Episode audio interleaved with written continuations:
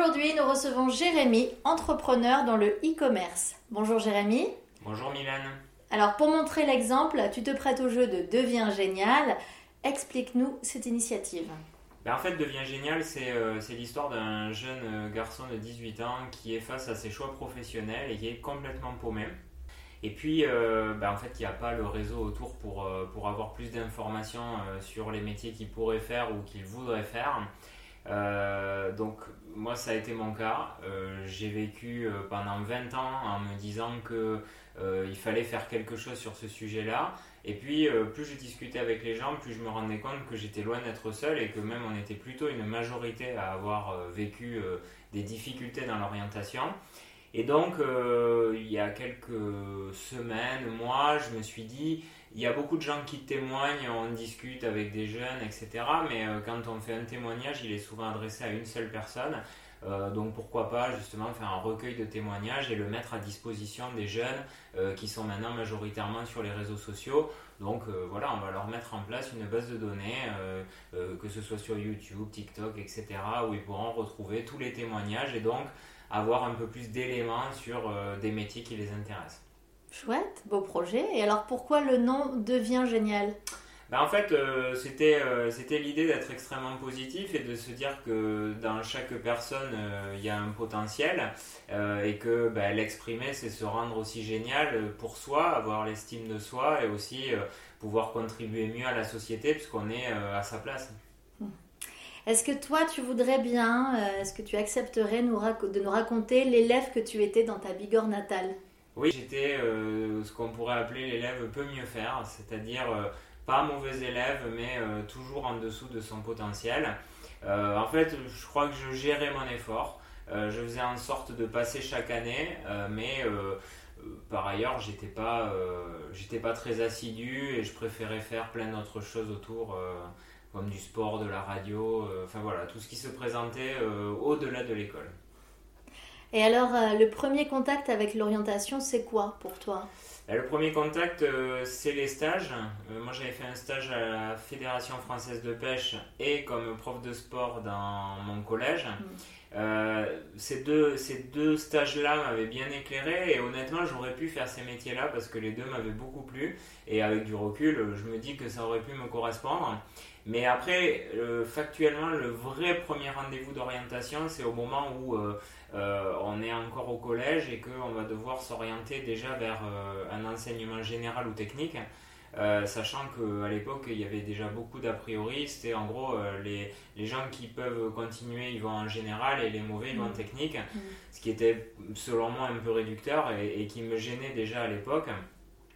Et puis ensuite, euh, quand on décidait d'aller dans le général, en gros, euh, l'orientation c'était bon, mais tu veux faire quoi euh, Scientifique, littéraire ou éco? Et puis en gros, c'était bah, les littéraires c'est des branleurs, les scientifiques c'est les meilleurs et les écos c'est au milieu. Et moi, en fait, j'étais très fort en maths, mais je n'aimais pas ça. Je voulais pas aller en scientifique et j'adorais les lettres, mais on me disait si tu vas là, c'est perdu. Donc, j'ai pris un peu la case du milieu qui était éco. Et c'est comme ça en fait que j'ai commencé à m'orienter, c'est-à-dire un peu euh, par défaut. Et alors, ben, raconte-nous comment se sont passées euh, tes études, comment justement, euh, seul face à tous, tu as pu faire tes choix? Ben, je crois que quelque part, quand je dis j'ai fait beaucoup de choix par défaut, c'est assez révélateur de mon parcours. alors, j'ai fait beaucoup de choix par défaut et j'ai surtout très peu anticipé les choses. Euh, donc pour euh, faire mon parcours rapidement, euh, j'ai eu mon bac. là, c'est posé la question des études suivantes. Bah, il y avait DUT technique de commercialisation ou BTS Action Co. En gros, on m'a dit bah, si tu vas en BTS, tu vas bosser après. Si tu vas en DUT, soit tu bosses après, soit tu as la chance de pouvoir continuer. Donc j'ai tapé large, j'ai dit bon faisons un IUT, donc j'ai fait ça, après j'ai fait une année à l'étranger, et puis après j'ai arrêté mes études ponctuellement pour les reprendre après en école de commerce. Et là, ça a euh, bon, on va dire, la fin de mes études. C'est peut-être la seule période où j'ai vraiment euh, bossé et où je savais où j'allais. Euh, parce que je crois qu'en fait, quand je suis rentré en école de commerce, je savais pourquoi j'y allais. Parce que j'avais déjà eu une petite expérience d'un an auparavant. Et donc, j'y suis allé avec un objectif précis. Et c'est là où j'ai le mieux performé Ce qui démontre bien que quand on connaît la direction, en tout cas le, but, tout de suite on performe dans ce qu'on fait. Quoi. J'ai lu que tu avais un DUT et juste après tu as décidé de partir à Londres. Raconte-nous ce départ à l'étranger. Est-ce qu'il a été important pour toi? Ouais, c'est plus qu'important, je pense que c'est le déclic, c'est euh, probablement l'un des tournants de ma vie, puisque en fait je passe euh, de mon monde rural où euh, bah, tu là dans ton petit coin, tu connais tout le monde, tu es dans ton confort, à la plus grande capitale européenne qui était Londres. J'arrive là-bas, je ne sais pas parler anglais, je me retrouve tout seul dans une ville énorme. le premier mois était horrible. Euh, je rentrais chez moi et tous les soirs c'était euh, la déprime, je pleurais et je vraiment j'étais perdu, je me demandais comment j'allais me sortir de ça. Et puis euh, ben, un an plus tard, je m'en suis sorti, j'avais des amis, je parlais anglais, j'avais appris de nouvelles cultures, je m'étais ouvert l'esprit. Quand je suis sorti de cette expérience-là, j'avais vraiment fait le plein de confiance. Et, et, je me suis dit que tout était possible. Et surtout, je me suis dit, si tu t'en es sorti là, euh, tu, réussiras tout le reste. Donc euh, ça a été déjà génial parce qu'on sort de chez soi et on découvre autre chose, mais surtout euh, ça m'a obligé à me dépasser et par rapport à moi-même, voilà, changer de dimension. Et là, je crois que c'était vraiment la mue. Quoi. Donc une année, et puis après tu arrêtes tes études. Pourquoi? Par manque d'anticipation. J'avais pas préparé la suite, tout simplement. Je me suis retrouvé à la fin à Londres, j'ai eu mon bachelor. Et euh, j'avais fait aucune candidature nulle part, donc euh, je me retrouve sans rien.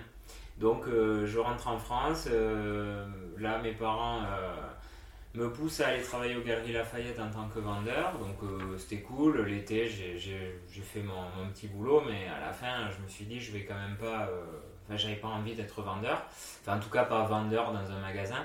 Et donc, je, je commence à chercher des jobs, et puis il n'y avait rien. En fait, j'étais à Tarbes, c'était vraiment. Enfin, il n'y avait pas grand chose. Et là, je trouve un, job de commercial en véranda, donc euh, je me pointe. Je ne m'étais jamais dit qu'un jour je vendrais des vérandas, mais à ce moment-là, je suis dans l'optique de me dire bon, fais des choses, avance et puis tu verras bien. Et puis dans les faits, je suis pris et à une semaine de commencer, mon père m'appelle et me dit écoute, euh, euh, là j'ai repris la licence d'une marque de chaussettes, si ça t'intéresse, tu peux venir l'exploiter. Donc je suis parti euh, et pendant un an, j'ai participé à cette création d'entreprise. Et là, l'avantage et ce que j'ai appris à travers cette expérience, bah, c'est de prendre un produit, de le vendre, euh, de l'empaqueter, d'envoyer les factures, de suivre les, relances. Donc je faisais tout, ce qui fait que ça m'a permis de comprendre aussi le job de bah, tous les gens euh, que j'ai pu après manager ou, rencontrer dans mes différents métiers. Donc tu étais dans la vie active, mais tu as quand même décidé de reprendre tes études. Ouais, alors j'ai décidé de reprendre mes études parce que euh, déjà euh, j'avais du mal à travailler en famille, c'est quand même assez compliqué, on, bossait beaucoup et puis euh, je trouvais que ça ternissait quelque part les, les, relations familiales. Au début je voulais pas reprendre mes études, donc je vais passer un entretien sur un job qui m'intéressait. Euh, et en fait, le job se passe super bien. J'explique au gars que j'ai déjà fait ça, etc. Et le gars me répond Mais à 21 ans, c'est pas possible, t'as jamais fait tout ça. Et donc, j'ai pas eu le poste. Alors que je mentais pas, j'avais vraiment fait ça. Mais comme je l'avais fait avec mon père, il m'avait donné des responsabilités que j'aurais pas pu avoir ailleurs. Mhm.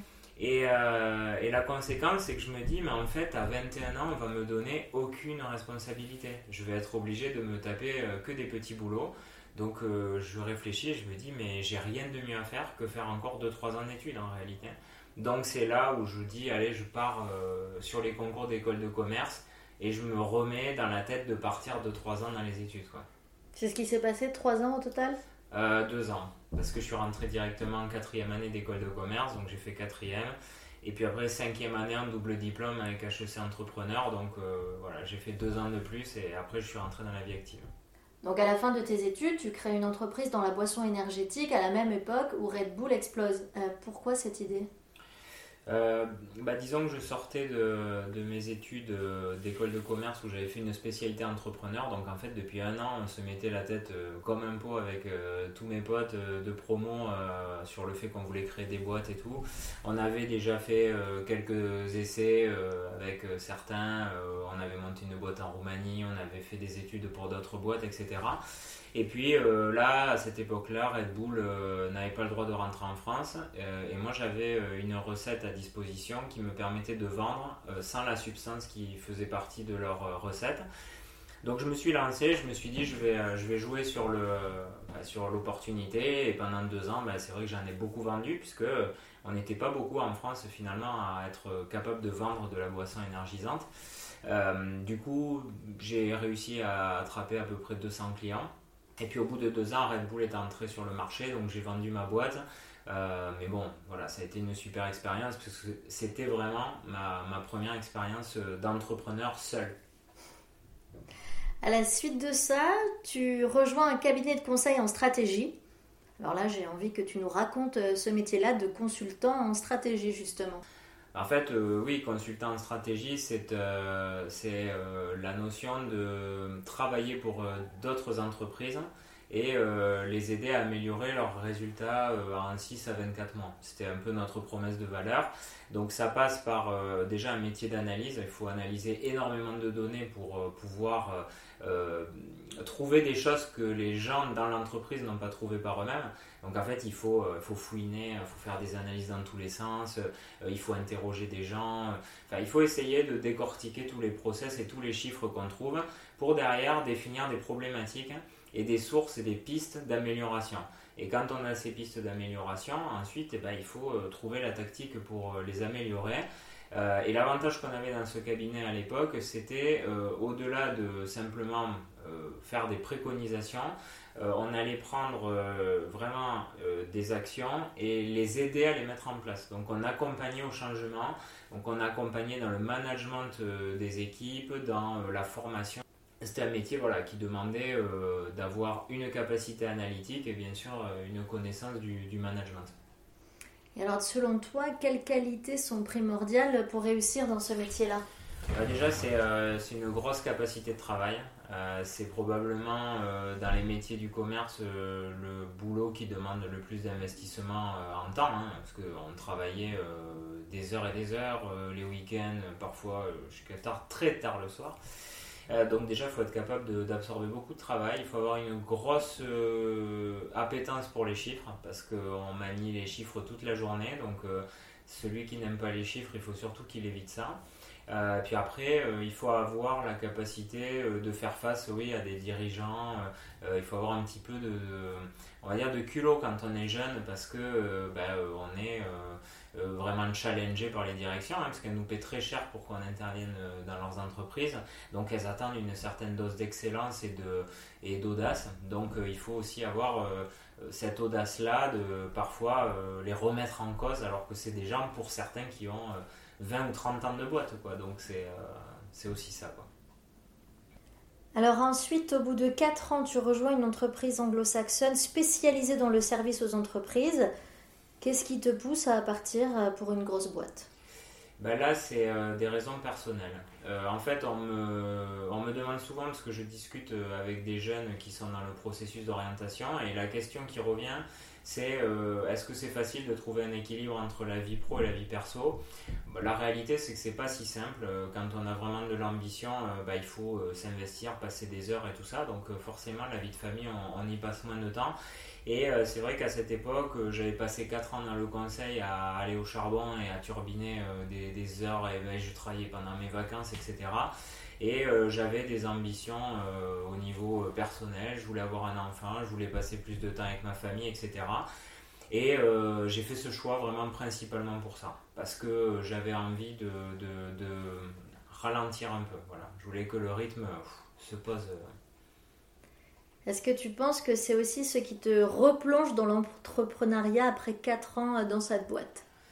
Oui, c'est sûr. Bah, de toute façon, l'entrepreneuriat, je savais que j'allais y revenir. Le jour où je l'ai quitté, euh, de toute façon, je l'ai quitté parce que j'avais pas d'idée. Mais euh, en fait, dans ma tête, je me suis dit, je vais reprendre un boulot le temps d'avoir une idée. C'était ça la mhm. démarche.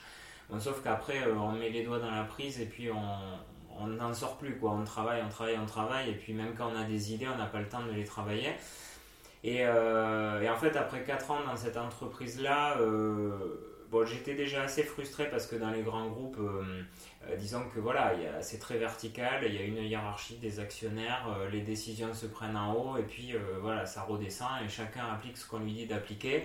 Moi, j'étais plutôt quelqu'un de créatif et qui avait du leadership et je, et je m'ennuyais en fait parce que j'avais l'impression que même quand j'amenais des idées, euh, même quand elles avaient du bon sens, ben, parfois euh, elles étaient mises de côté, on me tapait sur l'épaule en me disant c'est bien, euh, super les idées, et puis on passait à autre chose et on faisait ce qu'on nous avait demandé. Donc pour moi déjà ça c'était pas possible. Et, là j'avais envie voilà d'aller à la conquête de l'entrepreneuriat. D'autant que ça faisait dix ans que j'en étais sorti, donc je revenais dix ans plus tard sur une discipline que je, enfin voilà, dont je rêvais toutes les années qui ont précédé, quoi. Si tu devais nous décrire l'environnement d'une start-up alors, bon, la start-up dans la tête des gens, ça, a été, ça a été vraiment incarné, je dirais, par euh, les grands de la Silicon Valley, euh, les Zuckerberg, euh, les Steve Jobs, qui arrivent en petit t-shirt jean, en claquette, bon, dans des environnements où il y a des flippers, des baby-foot, où ça rigole. Donc c'est vrai que la startup, elle a amené un côté plus cool, ça a rajeuni un peu l'environnement et ça a permis de faire un peu tomber les cravates, d'avoir des horaires un peu plus flexibles, de, mettre un peu plus l'accent des fois sur la culture d'entreprise. pour autant, euh, voilà, l'environnement de la startup, c'est l'environnement d'une entreprise. C'est-à-dire qu'il ne faut pas faire croire aux jeunes que la startup, c'est l'Eldorado pour s'amuser. Euh, derrière chaque entreprise, il y a des exigences financières, il y a souvent des investisseurs, des actionnaires, euh, voilà. Et donc, une exigence au niveau des résultats qui fait que finalement, on va retrouver exactement la même pression que dans une grande entreprise, on va retrouver exactement les mêmes travers. Euh, parce que voilà, une start-up, déjà, juste pour le redéfinir, c'est une entreprise en hyper-croissance. Euh, il faut surtout pas euh, se dire que chaque petite entreprise est une start-up, ça n'a rien à voir. Une start-up, en 2-3 ans, elle doit être passée de 2 salariés à 200. si c'est une petite entreprise qui fait de l'innovation et qui passe de 1 à 10 en 2 ou 3 ans, c'est une TPE, quoi. C'est une petite boîte, donc voilà, elle peut mettre un baby-foot, mais ça ne fait pas d'elle une start-up.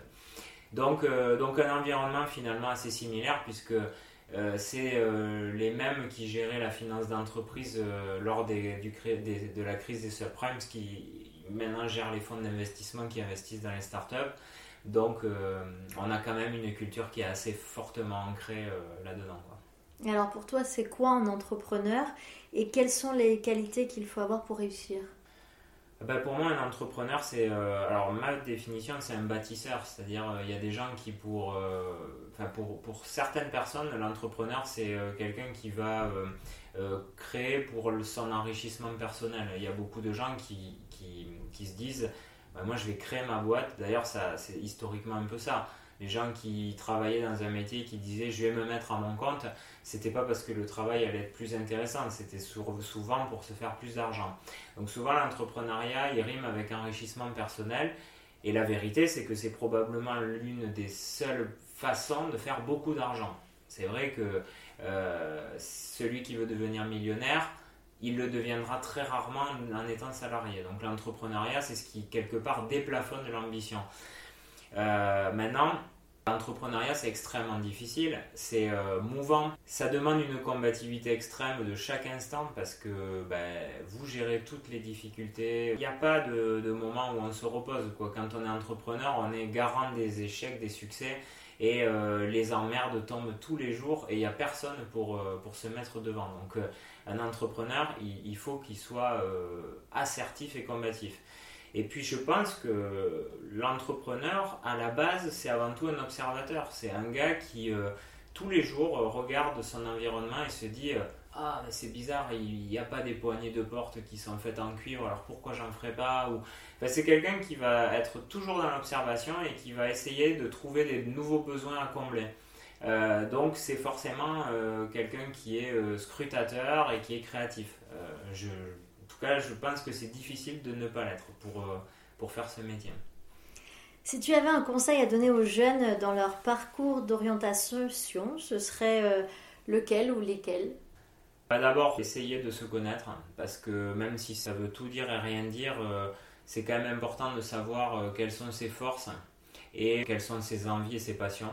Parce que je pense qu'on est toujours meilleur quand on est dans une zone qui nous plaît ou en tout cas où on excelle.